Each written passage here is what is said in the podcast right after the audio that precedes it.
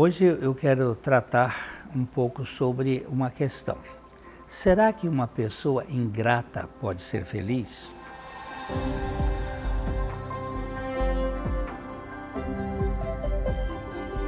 Aqui no Vale Estreito, nós temos como finalidade compartilhar o Evangelho. Nós pedimos que você se inscreva no nosso canal, isso nos ajuda para que a plataforma distribua esse conteúdo para mais pessoas. Então, um dia um médico me disse certa coisa muito interessante. Uma das principais causas de doença é a ingratidão. A psique ingrata descontrola as emoções e transtorna os hormônios li um artigo que dizia: praticar a gratidão faz bem à saúde. Entre os benefícios estão redução de pressão arterial, energia física, bom sono, o fortalecimento do sistema imunológico. Com a vida tão imprevisível e sem controle, todos precisam de alívio. E quando for possível escolher caminhos, é preciso ser grato por tudo. A Bíblia é certeira quando diz em 1 Tessalonicenses 5,18: Sejam gratos em todas as circunstâncias. Pois esta é a vontade de Deus em Cristo Jesus para com vocês. Será que isso é um exagero, um exagero de Deus? Será que isso é uma hipérbole? Não. Agradecer a Deus deve ser a emoção nativa de todo cristão. Bem como ser grato aos que nos beneficiam em todos os aspectos.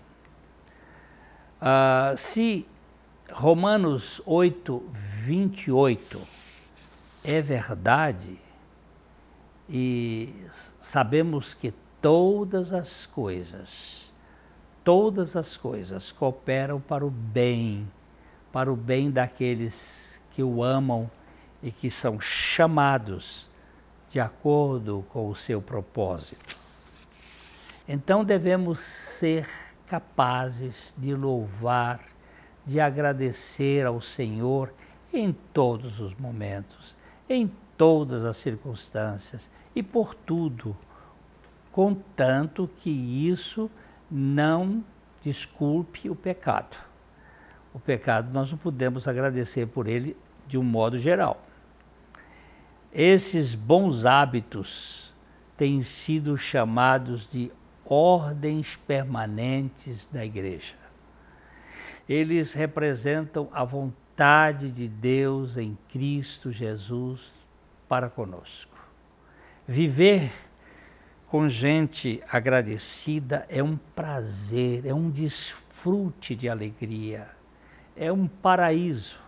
Agora, viver com gente ingrata é um velório sem enterro, é um ambiente de desgosto perene, é uma coisa horrível o melhor teste do caráter é verificado na intensidade e força de gratidão que temos. Se não somos gratos de fato, nada sabemos do que é o verdadeiro cristianismo. O cristão deve ter uma atitude de gratidão permanente em seu coração. Aquele que recebe o evangelho de alguém deve ser muito grato por este doador. Alguém disse: aquele que recebe um benefício não deve jamais esquecê-lo, e aquele que o concede não deve jamais lembrá-lo ou cobrá-lo. Isso é lindo, não é? Aquele que esquece a linguagem da gratidão nunca pode estar de bem com a felicidade. Santo, Santo Ambrósio ele dizia o seguinte: nenhum dever é mais urgente do que demonstrar gratidão. Seja agradecido.